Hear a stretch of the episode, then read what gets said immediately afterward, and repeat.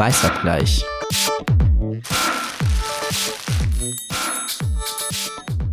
Hallo und herzlich willkommen zu unserer neuen Folge Weißabgleich. Es ist die erste Aufnahme im neuen Jahr. Und deswegen hoffe ich auch, dass Sie, liebe Zuhörerinnen und Zuhörer, gut und gesund ins neue Jahr gestartet sind. Und äh, leider wird uns in diesem Jahr auch die Pandemie weiter begleiten. Wir haben mit Omikron eine neue Virusvariante. Impfskeptikerinnen gehen immer noch gemeinsam mit Rechten auf die Straße. Und ein Ende der Pandemie ist noch nicht in Sicht. Super optimistisch. Ah, das ist jetzt nicht so besonders catchy, ne? naja, jedenfalls äh, wurde ja oft gesagt, dass äh, während der Pandemie so bestehende Probleme sich wie unter einem Brennglas zeigen.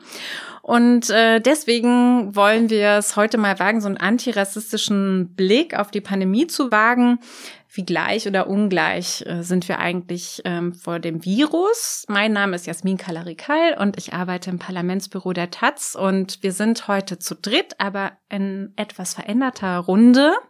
Ich freue mich, dass äh, unser Taz-Kollege Jem Odosküla heute mit uns diskutieren wird, weil ähm, er hat sich nämlich genau mit dem Zusammenhang zwischen Covid-19 und Rassismus in Großbritannien beschäftigt und darüber wird er uns bestimmt später noch was erzählen. Aber weil du heute zum ersten Mal dabei bist, fände ich es schön, wenn du dich nochmal selbst kurz vorstellst.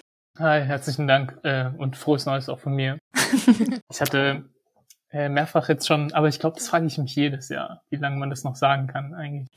ähm, ja, äh, vielen Dank für die Einladung und schön, dass ich hier sein kann. Ich bin seit inzwischen ein bisschen länger als einem Jahr bei der Taz fest und habe davor meinen Master zu Ende gemacht äh, und dafür war ich, äh, wie du gerade schon angesprochen hast, Jasmin in England äh, und habe die Masterarbeit, als dann dort Corona und sowas äh, losgegangen ist, aber auch dann schon irgendwie wissenschaftlich relativ schnell, auch sozialwissenschaftlich untersucht wurde an unterschiedlichen Universitäten, habe ich mich dann auch mit dem Thema auseinandergesetzt und eben den Zusammenhängen zwischen zwischen Rassismus und unterschiedlichen Verwundbarkeiten gegenüber dem Virus und darüber äh, würde ich später dann auch noch weiter mit euch reden.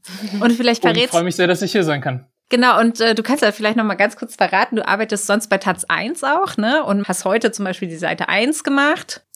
genau, ansonsten äh, Taz 1 ist die Redaktion, die die vorderen fünf Seiten der werktäglichen Taz macht. Genau, in dem Team von Taz 1 machen wir die Seiten 1 bis 5. Das ist unter anderem die Titelseite, die ich heute gemacht habe äh, aber dann halt auch die Seite 3 äh, oder die Nahaufnahme auf der Seite 4, 5, äh, die Leute, die den Podcast hören und auch die Taz lesen, kennen vielleicht die unterschiedlichen Formate, die dann auf den jeweiligen Seiten stattfinden. Und da bin ich, wie gesagt, jetzt so seit einem Jahr und in unterschiedlichen Funktionen, die dann halt äh, dort zu erfüllen sind. Und heute der Titel war auch echt relativ depressing, muss ich sagen. Kannst du noch mal kurz sagen für unsere HörerInnen, weil wir ja dann auch später erscheinen und so, was ist der Titel? Da geht es um äh, die, die Demonstrationen und Demonstranten, äh, die jetzt echt irgendwie heftig, ja, und immer krasser, habe ich auch irgendwie das Gefühl, stattfinden, äh, irgendwie allabendlich diese Leute, die sich irgendwie Spaziergänger nennen. Ähm, wir hatten da zwei äh, Autoren, die sich das angeguckt haben, einmal in Braunschweig und einmal im sächsischen Freiberg, sich da unter die Leute mitgemischt haben und da halt irgendwie rumgeguckt haben, wer das da ist. Und das ist halt, ne, wie man vermuten kann äh, und es auch überall liest, so diese Fascho-Hools und Nazis, äh, wirklich äh, auch irgendwie lokale Szenegrößen und so weiter und Leute, die sich halt äh, blind stellen dem gegenüber und dann halt irgendwie mit ihren äh, Corona-Schwurbelargumenten und so weiter da auftreten. Genau, es ist äh, echt, also wenn ich, wenn ich das irgendwie so mitbekomme und höre, ich krieg echt Kotzen, ehrlich gesagt. äh, weil, ich meine, es ist wichtig und so weiter, dass wir uns damit äh, auseinandersetzen, aber auf die Dauer ist es einfach, glaube ich, auch, äh, mir, mir, mir geht es einfach irgendwie hart auf die Nerven. Dass Leute äh, da echt einfach irgendwie einen Scheiß drauf geben, wir die Zahlen haben, wie wir sie irgendwie aktuell haben und das halt wahrscheinlich gerade auch irgendwie durch Proteste wie die noch so weitergehen wird. Und gerade auch äh, halt Leute, äh, die so wie du es vorher auch gesagt hast, Jasmin, äh, da ohnehin schon vielleicht irgendwie am Rand der Gesellschaft stehen und so weiter, auch durch halt so unverantwortliche Leute da irgendwie noch mehr verkacken, so, und ja, das ja, fuckt mich ab. Oh, ja. das kann ich verstehen. Da kommt ganz schön viel Frust durch, um die Vorstellungsrennen noch komplett zu machen. Lynn, Ach musst so. auch nochmal Hallo sagen okay, offiziell. Ich, ich halte mich kurz, weil wir eigentlich schon so gut ins Thema eingestiegen sind. Ähm, das ist meine Stimme. Ich bin Lynn hier, so ich bin Redakteurin der Taz am Wochenende. Jam sehe ich manchmal sonst in Einserrunden selten, wenn ich auch mal Dienst habe und er irgendwie auch im Dienst ist und wir Titelseiten besprechen oder austauschen. Ja, ich, ich freue mich auf jeden Fall, dass du dann sozusagen mit deinem Blick heute auch nochmal und deiner Expertise, äh, Jem, uns ähm, quasi was erzählen kannst. Also äh, du hast ja jetzt gerade auch schon erzählt, äh, dass du diese Masterarbeit dann ähm, geschrieben hast und äh, vielleicht kannst du dann einfach, äh, wie du dazu gekommen bist, hast du ja schon erzählt, aber ähm, was steht drin? Ja, also äh, ich habe äh, damals, 2020 war das ja, als es losgegangen ist und in, in England dann ja noch ein bisschen später mit den, mit den politischen Maßnahmen. Die Johnson-Regierung hat ja echt ein bisschen zu spät auch reagiert, dann aber doch einen Lockdown beschlossen. Äh, Ende März war das, glaube ich, 2020. Und der war dann auch ein bisschen, also haben die dann mehr durchgegriffen, als sie es in Deutschland zu der Zeit haben. Und mit den politischen Entwicklungen, dann halt äh, realpolitisch, sind halt auch schon die ersten Studien in England erschienen zu der Frage, wer wie irgendwie unter Corona leidet und ob irgendwie besondere, ob bestimmte Menschengruppen da irgendwie mehr drunter leiden.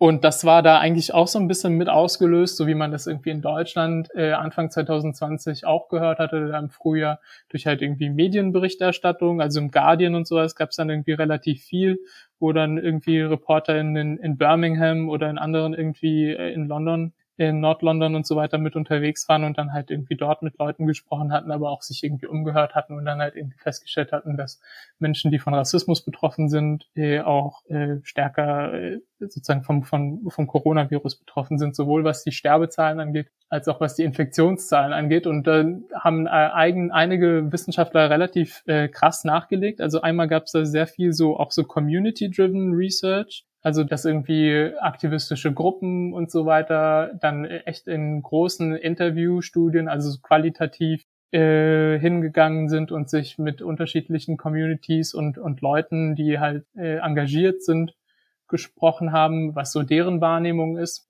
Aber es gab auch äh, so quantitativ große Analysen von so Patientenakten, Patientendaten im äh, Nationalen Gesundheitsdienst, NHS. Und da ist einfach ein bisschen die Datenlage auch nochmal anders als in Deutschland. Vielleicht kommen wir darauf auch nochmal zu sprechen, wo dann halt irgendwie festgestellt wurde, dass tatsächlich halt äh, die Verwundbarkeiten anders sind als, also genau, dass es einfach einen krassen Zusammenhang davon gibt, ob Leute halt irgendwie äh, schwarz sind oder äh, asiatisch also das sind so die Kategorien, mit denen das äh, festgestellt wird in, in England und äh, sozusagen der, der Verwundbarkeit gegenüber Corona. Und ich habe dann selbst keine Daten erhoben oder sowas und bin auch nicht äh, losgegangen, habe irgendwie großartig mit Leuten gesprochen. Das ging auch Corona-mäßig gar nicht so einfach, sondern habe mir äh, sechs oder sieben Studien, weiß ich gerade gar nicht mehr genau, näher angeguckt und das dann sozusagen verglichen mit, mit Literatur, die es irgendwie schon vorher, schon auch seit den 80ern unter dem Schlagwort so Critical Public Health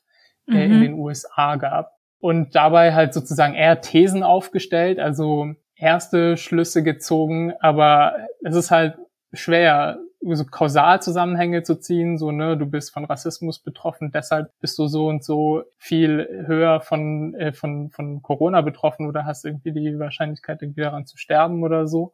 Sondern äh, du kannst halt irgendwie die Zusammenhänge zeigen, aber die Erklärungen zu finden, genau, da können wir vielleicht auch gleich nochmal drüber sprechen, gibt's gibt's unterschiedliche Punkte. Ich habe, äh, wenn man irgendwie nach Deutschland guckt, dann ist halt echt so ein bisschen dieses Problem, ne, es gibt halt, wir haben ja nur diese mega schwammige Kackvariable Migrationshintergrund, die ja sowieso eigentlich nichts aussagt.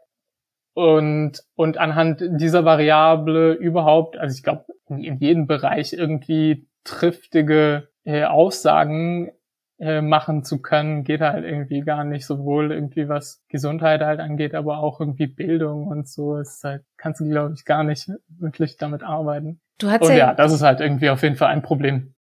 Genau, du hast ja jetzt gerade schon angesprochen, dass es total äh, schwierig ist. Und es ist ja, es sind ja viele Faktoren, äh, quasi, die da mit äh, mit reinspielen. Ne? Ich, ich sage jetzt nur mal so Stichworte wahrscheinlich. Die Lebensverhältnisse von Menschen spielen da eine Rolle. Wie eng wohnen sie? In welchen Berufen arbeiten sie? Welchen sind, in welchem Infektionsrisiko sind sie damit ähm, ausgesetzt. Und ähm, das ist nun mal so, dass ähm, migrantische Communities äh, oder Migrantinnen oftmals in, in Berufen arbeiten, die in einem höheren äh, Risiko, Infektionsrisiko einhergehen.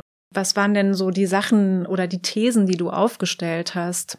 Ich hatte drei Thesen. Das eine ist das, was du gerade angesprochen hast, äh, diese sozioökonomischen Faktoren, ne? Ähm, mhm. Haushaltssituation, Arbeitssituation und äh, Reichtum. Ja. Also wie du, wie du sozusagen, welcher Klasse du in, in der Gesellschaft angehörst. Äh, als einen auf jeden Fall entscheidenden Faktor dafür, äh, wie hoch so deine Verwundbarkeiten sind.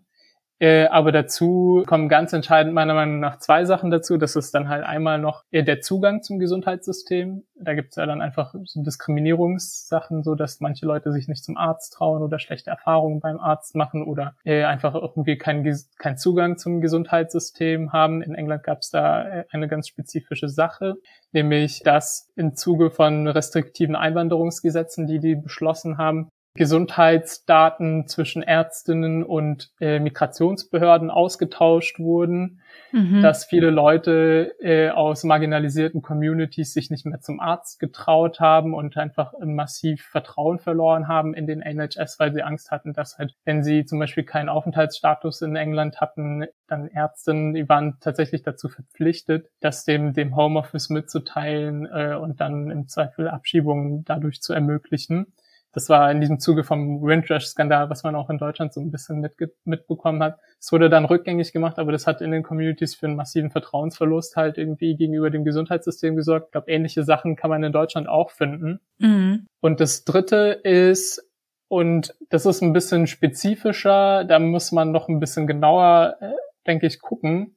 Aber es gibt äh, schon seit den 80ern in etwa Studien aus den USA, die äh, nahelegen, dass äh, so Mikroaggressionen, also halt ne, Stress, den man irgendwie äh, so hat von halt irgendwie, wenn du von Rassismus betroffen bist und dann halt irgendwie immer wieder halt irgendwie scheiß Erfahrungen machst, äh, das produziert halt Stress in deinem Körper, der halt wiederum begünstigen kann, dass du so typische Vorerkrankungen, die für Corona relevant sind, nämlich halt Herz-Kreislauf-Erkrankungen, Übergewicht, Diabetes und so weiter, dass du da eher eine Tendenz dazu hast, und dadurch auch, äh, wenn du dann mit Corona in Berührung kommst, auch eine höhere Wahrscheinlichkeit hast, stärker zu erkranken oder halt daran zu sterben. So, das sind die drei Faktoren, die ich analysiert hatte, sozial, äh, sozioökonomische Faktoren. Das eine äh, und die anderen beiden Sachen Zugang und halt spezifische Vorerkrankungen, die du auch halt irgendwie durch Rassismus bedingt äh, nahelegen kannst, dass sie sozusagen existieren. Mhm. Also so der dritte Punkt, ganz klar, so einfach gesagt, Rassismus macht krank.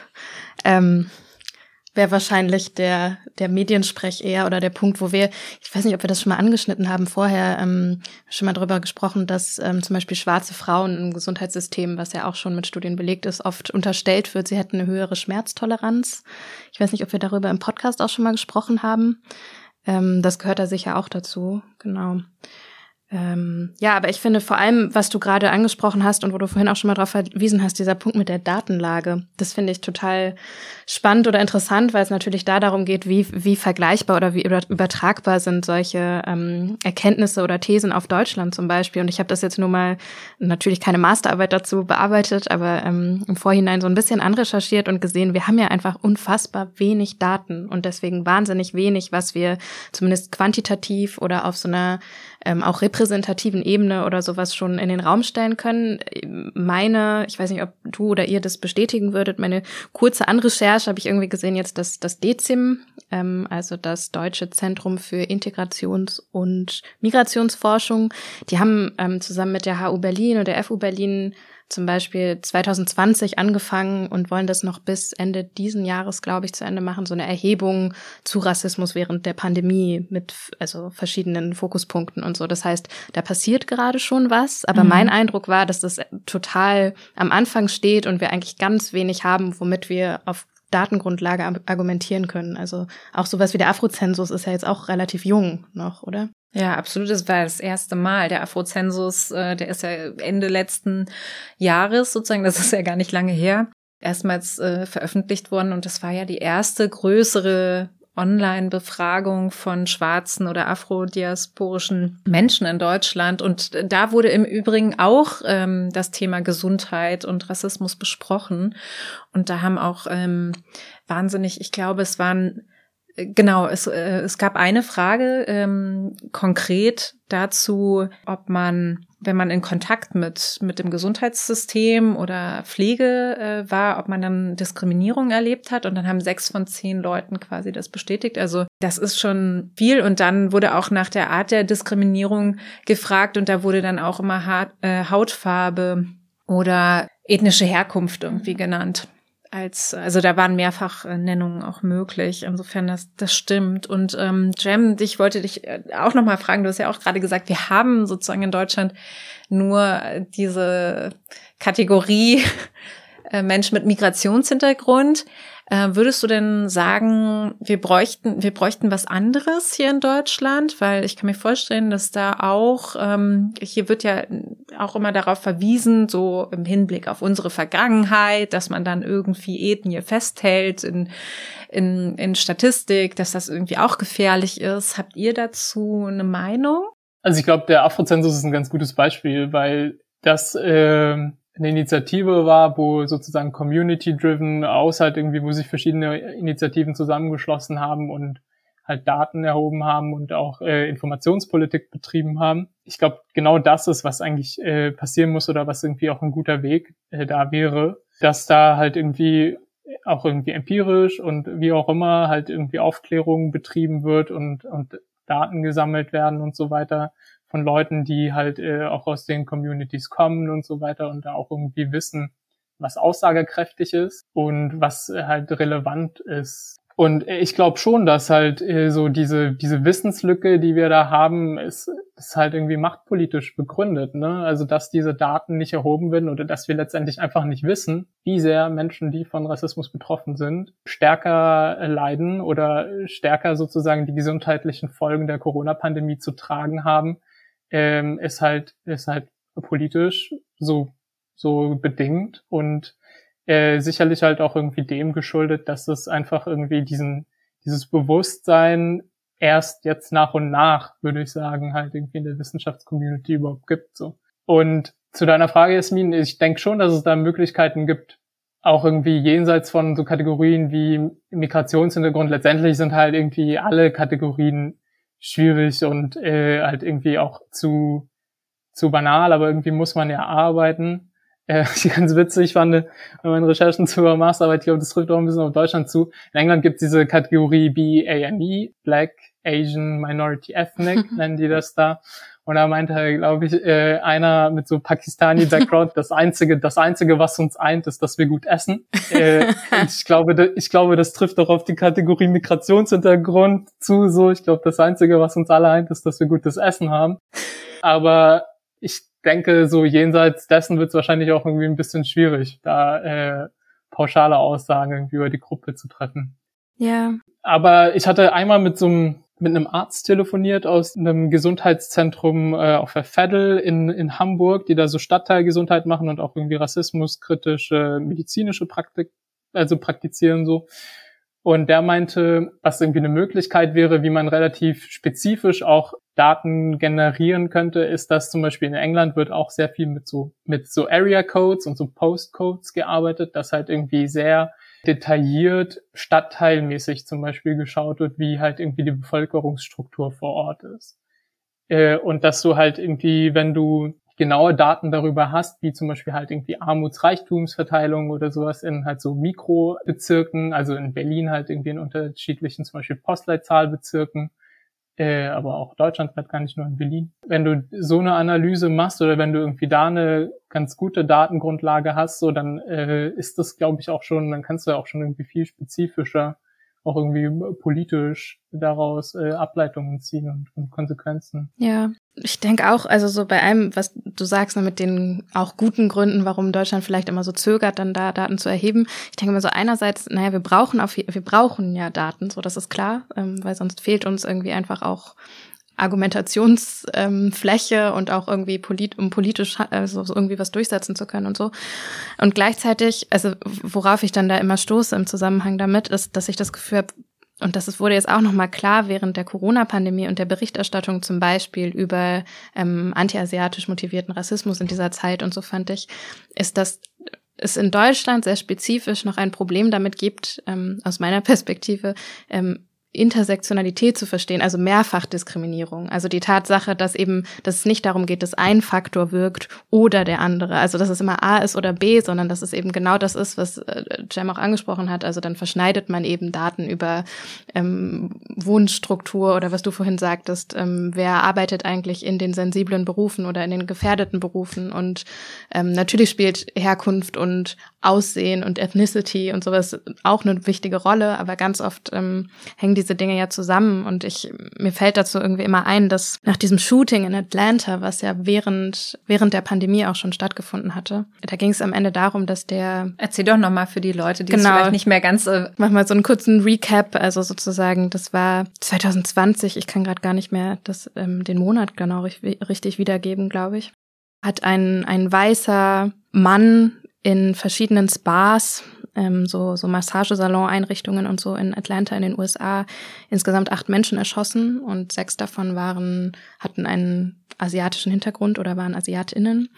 Ähm, das waren alles so Mitarbeiterinnen da in diesen Massagesalons. Und da war es so, dass am Anfang, als noch die, also die Ermittlungslage noch gar nicht so sehr so weit war und dass keine Aussagen getroffen werden konnten zu seinem Motiv oder so, viele ähm, schon sozusagen die Mutmaßung hatten, dass sie gesagt haben, das muss irgendwie rassistisch motiviert sein, weil es auch in diese Zeit fiel, wo Asiatinnen sowieso sehr stark mhm. ähm, stigmatisiert worden sind und oft auch unter rassistischen Angriffen litten schon ähm, durch die Pandemie. Der Täter hat dann später gesagt, also er hat sich sozusagen in der Hinsicht verteidigt und gesagt, nein, nein, das ist irgendwie, das ist nicht rassistisch motiviert, sondern er hatte ein, ein Sexproblem im Prinzip. Und in Deutschland war es so, dass die ähm, dass es Schlagzeilen gab dazu, die gesagt haben, war es entweder Rassismus oder war es sozusagen sexualisierte Gewalt und war es ähm, sozusagen Misogynie.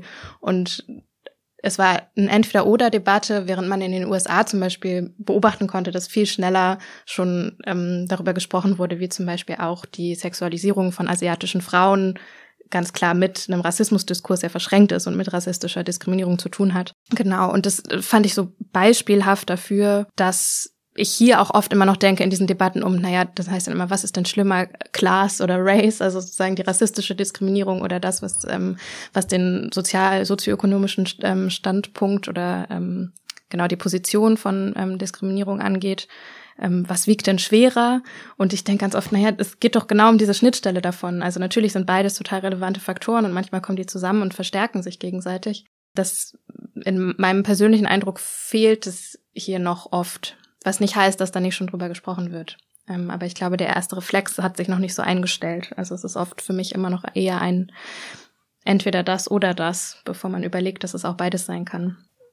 Und vielleicht liegt es auch da, daran, ne, dass es in anderen Ländern, also in den USA, du hast jetzt Atlanta angesprochen, Großbritannien ist schon so einen anderen Umgang quasi auch so mit Daten in diesem Zusammenhang gibt und dadurch dann auch Forschung da ist, auf die man sich beziehen kann, dass damit vielleicht auch sozusagen dieser Diskurs auch weitergeht, ne, und ein bisschen differenzierter dann auch ist in, in, in Deutschland hat man so, so vielleicht mal so das Gefühl, man kratzt so gerade an der Oberfläche dran, ne? Aber überhaupt sozusagen diese Themen zusammenzudenken, Gesundheit und Rassismus ist irgendwie noch überhaupt noch nicht so weit. Wie habt ihr das denn so, habt ihr das überhaupt so wahrgenommen, den deutschen Diskurs? Ähm, hat das eine Rolle gespielt? Also wurde das in eurer Wahrnehmung viel thematisiert? Ähm, also ich fand äh, so Studien aus Amerika, ähm, aus Großbritannien, das habe ich irgendwie so mitbekommen, so richtig. Ähm, in Deutschland hatte ich irgendwie gar nicht das Gefühl,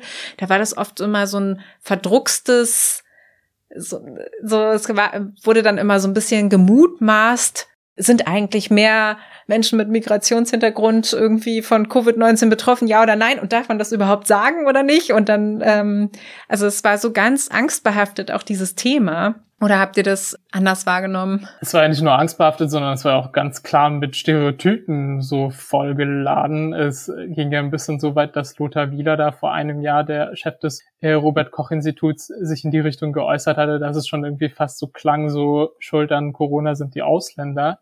die da irgendwie auf den, auf den Intensivstationen liegen und allen anderen die Plätze wegnehmen oder so. Da gab es ja was in die Richtung, was auch nochmal ein bisschen für Aufschrei gesorgt hatte, so in der, in der Community.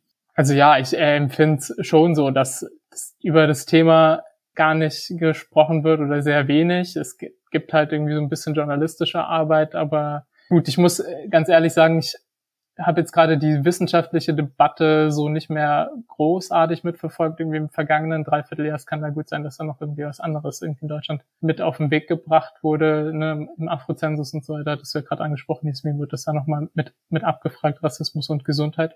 Also ja, ich glaube, es ist da wirklich noch, noch einiges äh, da an, an, an blinden Flecken, denke ich, die das äh, verdienen würden, dass man sich das irgendwie nochmal genauer anguckt, was dann da eigentlich passiert und was, was man denn da bräuchte.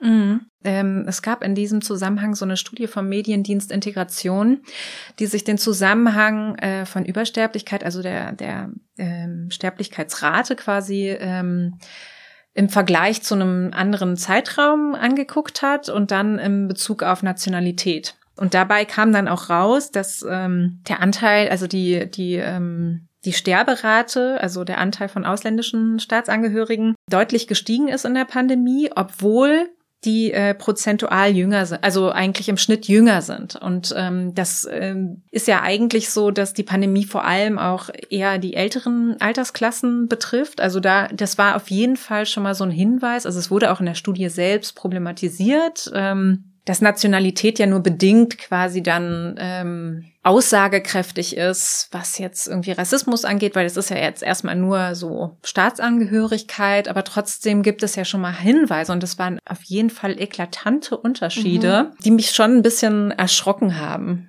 Und ähm, also da, das ist auf jeden Fall auch passiert, aber da hat man dann auch gemerkt, okay, man müsste wirklich ein bisschen mehr gucken und da Genau. Im Grunde genommen haben die auch die gleichen, das gleiche Fazit wie du geschlossen. Also, dass es so auf der einen Seite so diese sozioökonomischen Faktoren gibt, ähm, die dazu führen können, aber auch eben überhaupt sozusagen mit Rassismus im Gesundheitswesen konfrontiert zu sein, ähm, das ist ja auch noch mal eine andere, das ist ja auch noch mal eine andere Schnittstelle. Aber es ist natürlich auch so eine systemische Frage in Deutschland. Ja, wie sind eigentlich Ärzte wo verteilt? Wo lassen sie sich nieder? In welchen Stadtteilen? Also es gibt ja auch ähm, in Großstädten so die Tendenz, dass sich besonders viele Ärzte dort niederlassen, wo viele Privatpatienten zu äh, finden sind. Und dann heißt es immer so, auf die Städte gesehen, ja, wir sind überversorgt an Ärzten, aber wenn man dann so im Mikrokosmos genauer hinguckt, dann sieht man das halt irgendwie in bestimmten Stadtteilen, und das sind meistens die ärmeren Stadtteile, ähm, dass da viel weniger Ärzte dann auf die Bevölkerung kommen und so. Ne? Das sind alles so Dinge, die man sich irgendwie in diesem Zuge auch angucken müsste. Ich hatte nur einen Gedanken vorhin, als du, als du gefragt hast, wie wir diese Debatte in Deutschland wahrgenommen haben oder ob wir fanden, die war irgendwie groß oder die Aufmerksamkeit für das Thema ist oder war groß. Und ich, also das ist jetzt natürlich auch aus so einer Perspektive gesprochen, ähm, wenn man selber auf irgendeine Form Medienmacherin ist, dann sieht man das vielleicht anders. Das hatte Gemma am Anfang auch schön erzählt, als du meintest, ähm, wie, wie dich das ankotzt, da diese Seite eins machen zu müssen, wenn man dauernd fast jeden Tag immer mit diesen sich selbst so nennenden SpaziergängerInnen, wir wissen ja, dass das eigentlich nicht so ist, ähm, äh, mit diesen Gegnern der Corona-Maßnahmen sich beschäftigen muss. Zum Beispiel, ich, äh, genau, also der Blick wird sicher ein bisschen anderer sein, als wenn jetzt meine Eltern oder so ähm, eine Debatte mitverfolgen oder was die mitkriegen. Aber ich habe das Gefühl, zum Beispiel auch in Hinsicht auf diese Rassismus- und Corona-Frage in Deutschland, dass das so ein, dass das einem klassischen Aufmerksamkeitszyklus gefolgt ist. Also so, es gab am Anfang einmal so dieses, wir wissen auch Themen, die rund um Rassismus liegen, verkaufen sich auf eine Art gut oder klicken dann gut und so. Es gab am Anfang einmal so ein Aufbäumen und so eine wachsende Aufmerksamkeit, so aha. Ähm, ich würde da auch persönlich sagen, ich hatte da dann irgendwie es gab so zwei, drei Monate zu Beginn der Pandemie, da hatte ich relativ viele Anfragen, so kurze Anfragen, ob ich mal irgendwo da was sagen könnte oder dazu was machen oder da mal was schreiben oder so. Ähm, was natürlich alles, also was ich gar nicht, sehr gut irgendwie, wenn es dieses Bedürfnis danach gibt und so. Das ist danach aber ähm, wieder so abgeebbt und ich glaube, mit vielen anderen, also je mehr natürlich auch noch andere Themen dazu kamen, die alle Aufmerksamkeit brauchen und auch also wie vorhin gesagt, so Krise als Brennglas und verstärkt irgendwie verschiedenste Formen von, von Krisen, die wir sowieso schon hatten oder Schwachstellen im System, die wir eh schon hatten, ähm, auch im Gesundheitssystem. Ne? Also zum Beispiel einfach die absolute, absolut schlechte ähm, Besetzung mit Pflegepersonal und die Frage, also die Frage, wer da überhaupt noch nachkommen kann und soll und ähm, wer uns überhaupt pflegt und versorgt und ähm, unter was für Bedingungen diese Menschen arbeiten müssen, ähm, als eine von vielen Sachen da hatte ich das Gefühl, da, da reiht sich, reihte sich halt irgendwann auch diese Rassismusfrage dann so ein bisschen mit ein. Und auch was Aufmerksamkeit anging für das Thema ähm, Rassismus und Corona, ist es so, also so zusammengeschrumpft. Und ich fand es irgendwie gar nicht überraschend. Das folgte so einem, für mich als, also aus dieser Nachrichtenperspektive, einem normalen Zyklus, das heißt nicht, dass der gut ist, sozusagen, aber so, das war auf jeden Fall meine Wahrnehmung daran, dass mittlerweile es kaum noch Aufmerksamkeit dafür zu geben scheint, weil wir alle irgendwie uns vielleicht auch nur noch mit dem beschäftigen können, was so tagtäglich vor unserer eigenen Nase, eigenen Nase am meisten passiert. Ähm, das ist so ein bisschen meine Wahrnehmung, auf jeden Fall. Ich glaube, eine Sache muss man aber dann doch noch sagen. Also ja, ich sehe das schon auch so, ne, dass es äh, da einfach irgendwie so viel letztendlich irgendwie zu sagen gäbe, äh, in welchen Lebensbereichen so Corona uns überall beeinflusst und wo man irgendwie nochmal irgendwie genauer hingucken muss und so weiter. Das Ding nur, was mich so ein bisschen wundert, ist, dass wir jetzt zum Beispiel im Vergleich zu den USA, aber halt auch irgendwie zu England, was unser Gesundheitssystem angeht, ja eigentlich echt viel besser dastehen, so, ne? Ja. Also die, so die Forschung gibt's halt zwar so in, in, in den USA äh, und auch in England, was halt irgendwie all diese Fragen auch irgendwie spezifischer Natur so betrifft. Corona, wer da irgendwie wie betroffen ist und so weiter und da auch halt irgendwie echt, ja, so Spitzenforschung wahrscheinlich, würde man sagen. Äh, aber ja, die haben halt echt äh, über Jahre lang halt massiv so ihr Gesundheitssystem äh, komplett kaputt gewirtschaftet.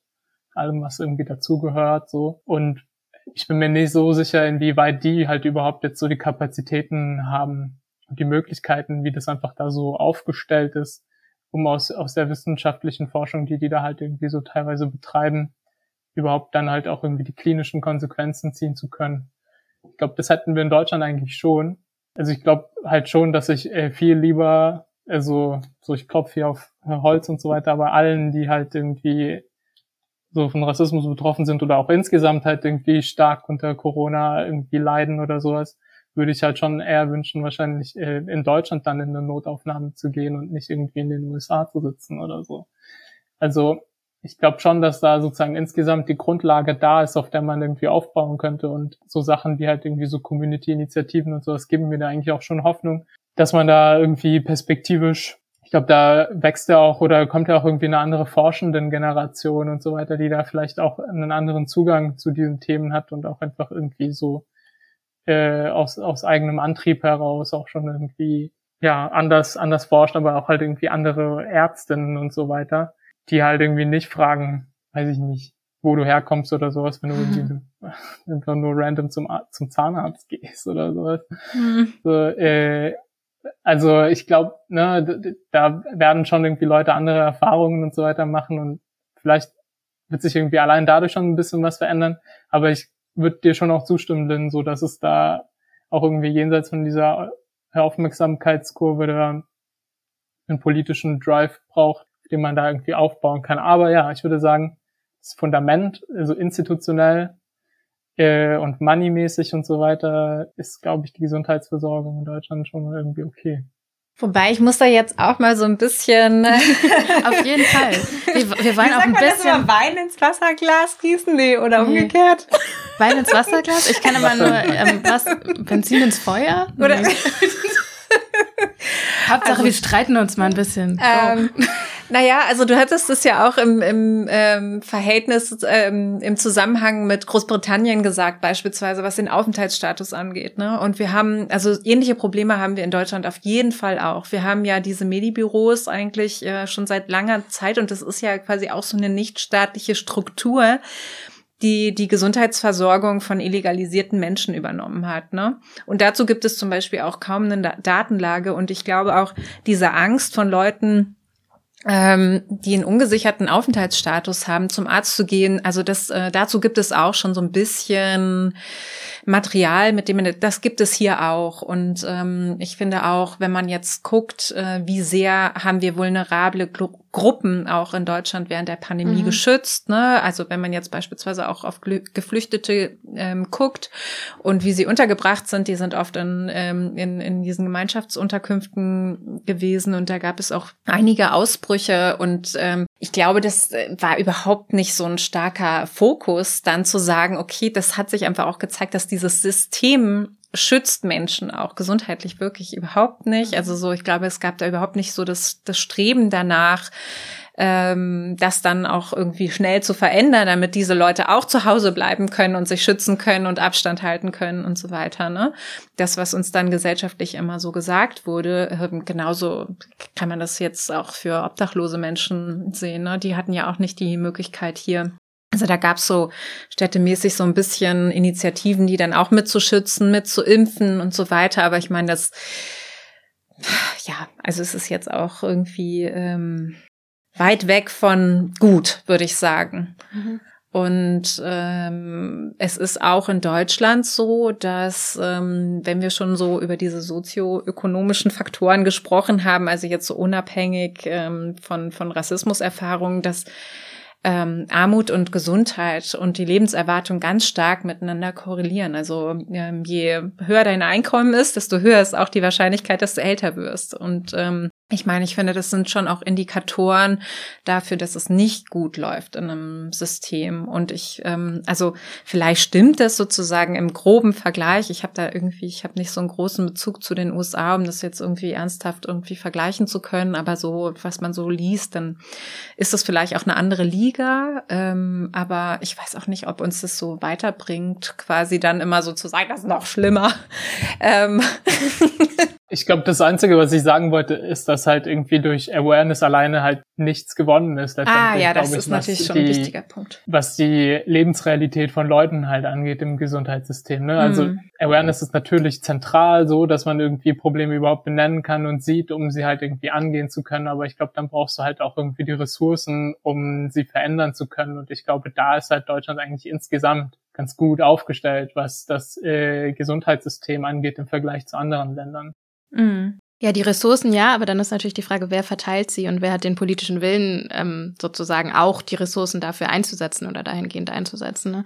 Also das ist doch Absolut. dann wahrscheinlich die eine, die eine Stellschraube, wo wir uns auch fragen können, dann in Deutschland mal ganz ohne zu vergleichen mit wem anders, wenn wir jetzt eben annehmen, ja, die Ressourcen sind eigentlich gar nicht so schlecht oder die Grundlagen, die wir haben, sind gar nicht so schlecht. Wer nimmt die dann auch in die Hand und sagt, ähm, genau an den und den Stellen müssen wir was machen, da müssen wir Daten erheben. Jetzt mal ab davon, dass, also ich meine, ein paar Mal viel hier, ich glaube auch von dir, Jam, dass du gesagt hast, das stimmt dich eigentlich hoffnungsvoll, dass es diese Community-driven Initiativen oder Forschungen oder ähm, schon kleinere Studien und sowas gibt. Und das hatten wir an vielen Stellen in anderen Podcast-Folgen auch jetzt während der Pandemie, dass wir immer gesagt haben, uns gibt es natürlich Hoffnung, dass es eine irgendwo auch eine sehr erstarkte Zivilgesellschaft gibt und Menschen, die sich engagieren und so. Aber ähm, ab davon, so ähnlich wie wenn wir mal über die Klimakatastrophe reden würden, ist ja auch immer die Frage, wie viel schaffen wir nur aufs Individuum oder auf kleinere Kollektive zu verlagern? Ähm, und was muss eigentlich an den großen Hebeln passieren?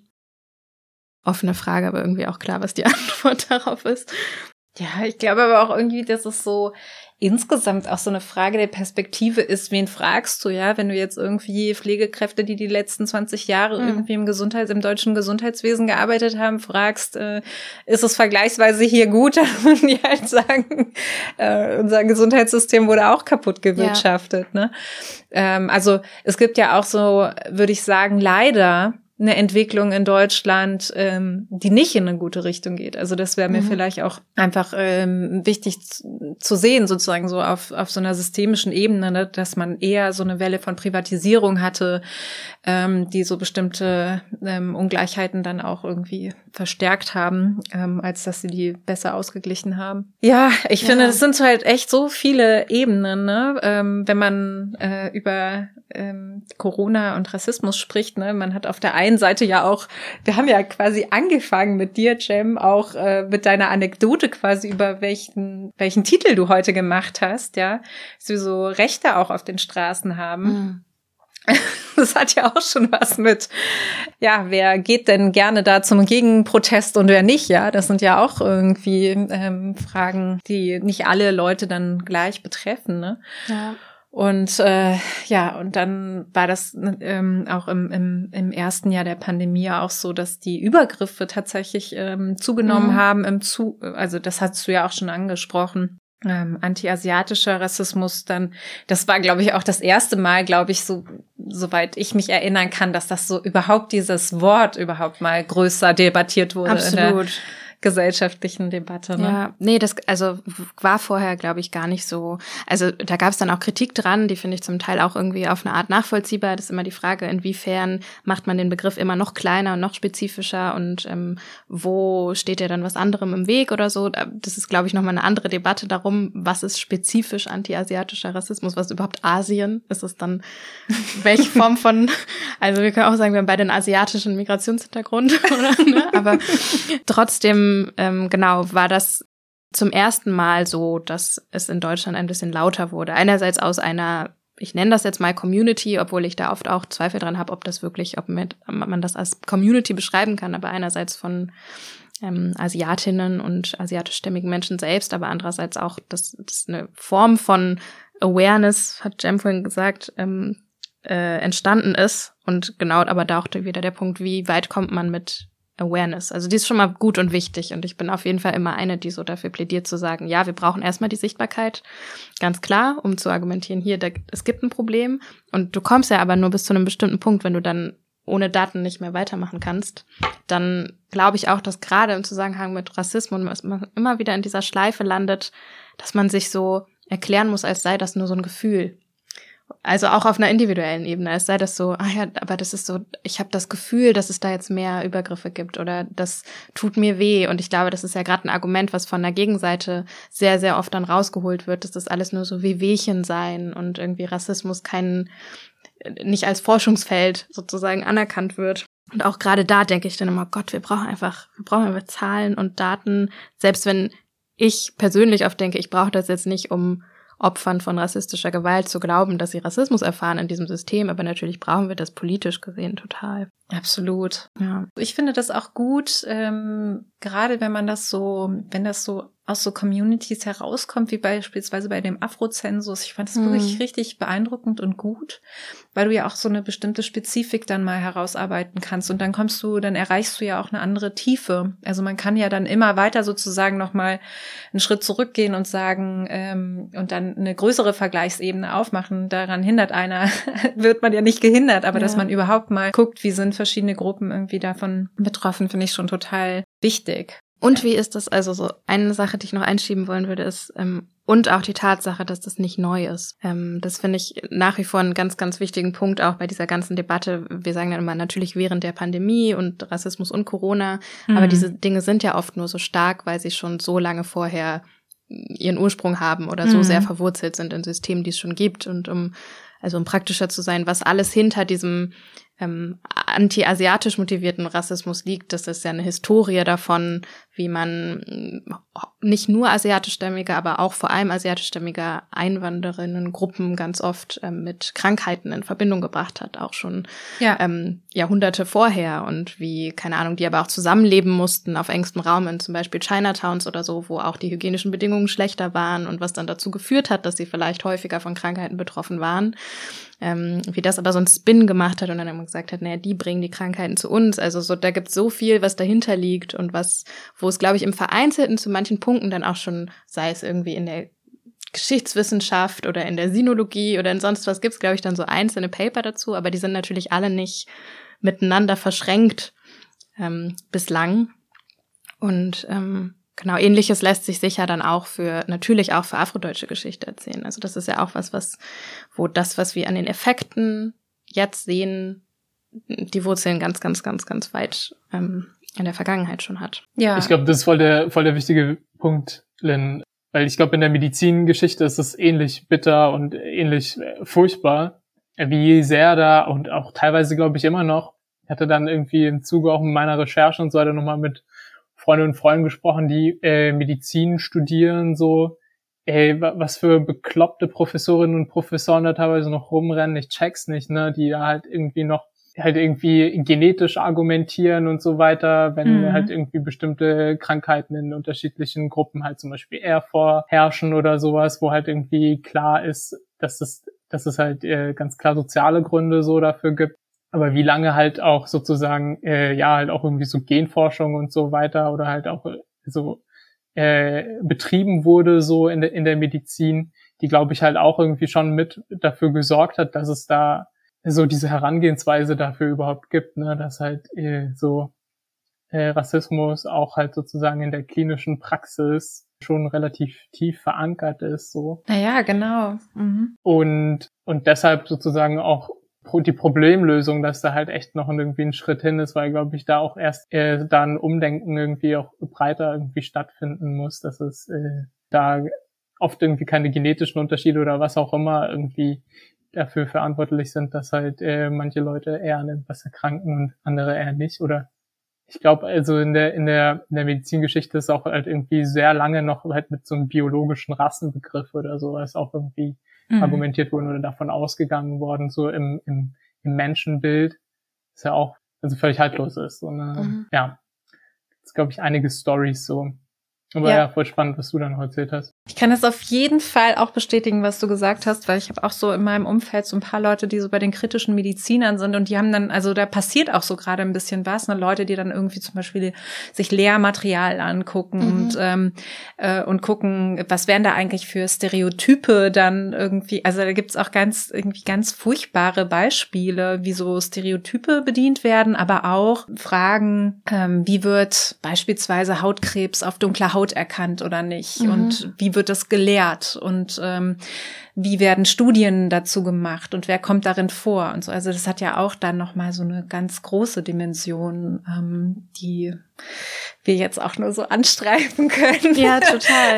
Ich musste auch, also das ist jetzt sozusagen, das wäre vielleicht ein, ein Positivbeispiel, aber tatsächlich auch was, das und, und ähm, was dann nur an der Oberfläche kratzt, ähm, aber trotzdem gleichzeitig so wichtig war. Ich glaube, das ist so ein paar Wochen her oder so, da ging so ein, das war so ein Sharepick oder so, ich glaube von SZ-Magazin oder ich weiß gar nicht mehr, wo das herkam, wo man gesehen hat, eine Zeichnung von einer schwarzen Schwangeren ähm, die ein schwarzes Baby im Bauch hatte und sozusagen wie so eine erklärmedizinische Zeichnung, was aber so ähm, dann auf den Text auch hinwies in dem Zusammenhang, wie selten das eigentlich vorkommt, dass in medizinischen Lehrbüchern ähm, zum Beispiel Schwangere, aber auch andere Patientinnen oder so ähm, mit dunkler Haut oder als Schwarze dargestellt werden. Und das ähm, habe ich irgendwie, das streifte irgendwie mich nur in meinem Social Media Dasein und da habe ich sehr viel ähm, glückliche, aber gleichzeitig auch schockierte Reaktionen darauf gesehen, wie das sein kann, dass das so, dass wir so schockiert davon sind oder froh darüber, das jetzt zu sehen, weil es noch so wenig normal ist, ähm, das repräsentiert zu sehen. Und mhm. deswegen sage ich, es kratzt ein bisschen, weil es da auf eine Art erstmal um die, um die Sichtbarkeit und die Repräsentation geht, aber das ist ja ganz oft auch die Tür, um ähm, genau sich mit den, mit all den Belangen dahinter zu beschäftigen. Wow, ich habe irgendwie das Gefühl, wir haben jetzt so äh, ganz viele verschiedene Punkte so angerissen und besprochen. Ähm, ich glaube, wir müssen einfach mal öfter über uns äh, vielleicht noch ein paar mehr Folgen zu Gesundheit und Rassismus überlegen mit einem bestimmten Fokus. Ich glaube, da waren mhm. jetzt irgendwie viele Themen mit dabei, die man sich nochmal äh, genauer angucken kann. Also mir hat es total Spaß gemacht, äh, mit euch zu sprechen. Vielen Dank, ähm, Jam, dass du nochmal sozusagen äh, uns da nochmal so einen besonderen Input gegeben hast. Vielen Dank, dass ich hier sein durfte. Ich möchte mich ähm, an dieser Stelle auch nochmal zwei, äh, bei zwei anderen Menschen bedanken, nämlich ähm, bei Anne Fromm, die die redaktionelle ähm, Leitung, äh, redaktionelle Betreuung der äh, Podcasts übernimmt in der Taz und ähm, Nikolai Kühling, der sich um die Technik kümmert, der technische Leiter ist. Ähm, genau, die supporten uns hier immer und ähm, weil wir das alles immer kostenlos anbieten, will ich an dieser Stelle auch noch mal ein bisschen Werbung machen für mhm. Taz zahlig. Das ist unser Online-Bezahlmodell, unser freiwilliges Bezahlmodell Ähm, wir freuen uns, ähm, da kann man kleine Summen dalassen, man kann regelmäßig spenden oder nur einmalig, wie man möchte. Man kann auch große Summen dalassen. Man kann auch große Summen dalassen. Genau. Ähm, und wir haben auch, wir freuen uns auch immer über Kritik und Anregungen und Vorschläge. Und dafür haben wir eine E-Mail-Adresse und die lautet weißabgleich.taz.de. Und genau. Ja, eigentlich war's das so von meiner Seite. Ein sehr schöner Abbinder. Ich ähm, würde auch sagen, vielen Dank für das schöne Gespräch. Danke an euch und ähm, Sie alle fürs Zuhören und hoffentlich bis zum nächsten Mal. Bis bald. ciao. Ciao, ciao.